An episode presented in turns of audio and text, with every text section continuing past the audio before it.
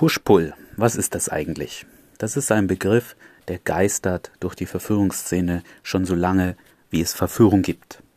Falls ihr euch noch nicht damit beschäftigt habt, es ist das elementare Stück von egal, was ihr mit der Frau unternehmt, was ihr sagt, was ihr tut. In diesem speziellen Fall jetzt möchte ich darauf eingehen, was ihr mit euren Aussagen, mit eurer Stimme, mit eurer Sprache machen könnt. Was ist das jetzt eigentlich? Also, ihr könntet einer Frau einfach ein Kompliment machen. Ihr könntet sagen, hey, ich finde dich hübsch oder ich finde dich interessant. Das ist ein bisschen langweilig für die Frau. Warum? Ich kann da nur spekulieren. Ich denke zum einen, weil das jedermann macht. Also jeder Mann, der sich immerhin traut, die Frau zu sagen, dass er sie interessant, sexy, was auch immer findet, der sagt dir das so. Und in gewisser Weise möchte eine Frau auch begehrt werden. Sie möchte das irgendwann hören, sonst wird sie auch unsicher. Viele Männer denken, der ein oder andere von euch sicherlich auch, er hat zum Beispiel Ansprechangst. Ihr wisst nicht, wie unsicher Frauen sind in vielen Situationen und ihnen Dinge unangenehm sind. Und diese Bestätigung von euch, die braucht sie früher oder später.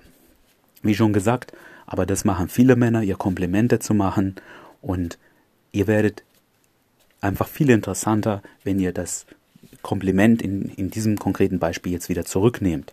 Wenn ihr sagt, hey, ich finde dich interessant, auf eine ganz verrückte Art und Weise. Also ihr spielt immer mit etwas Positivem und etwas Negativem. Und das sollte ein großer Bestandteil davon werden, wie ihr mit Frauen kommuniziert, besonders wenn ihr sie kennenlernt.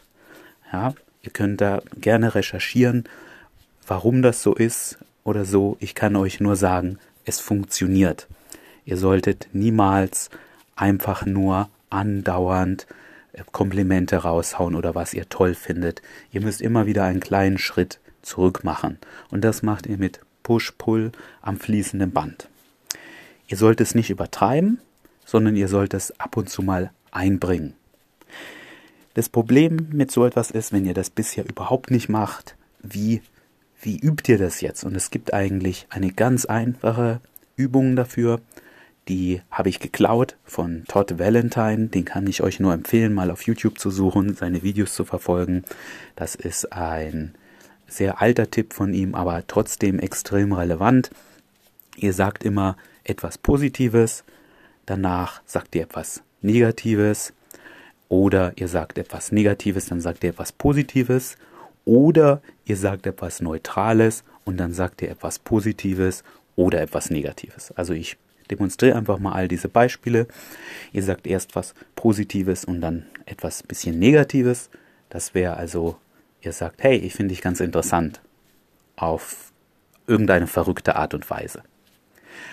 Andersrum könntet ihr sagen, die Schuhe sehen aber schräg aus, aber die passen super gut zu deinem Style. Oder ihr könntet was Neutrales sagen. Hey, dein T-Shirt ist schwarz. Ich finde schwarz sehr cool. Oder, hey, dein T-Shirt ist schwarz. Aber ich weiß nicht, ob das so zum Rest passt. Ja, jetzt habe ich euch alle Beispiele positiv, negativ, negativ, positiv, neutral, positiv, neutral, negativ genannt. Und das könnt ihr eben am laufenden Band machen.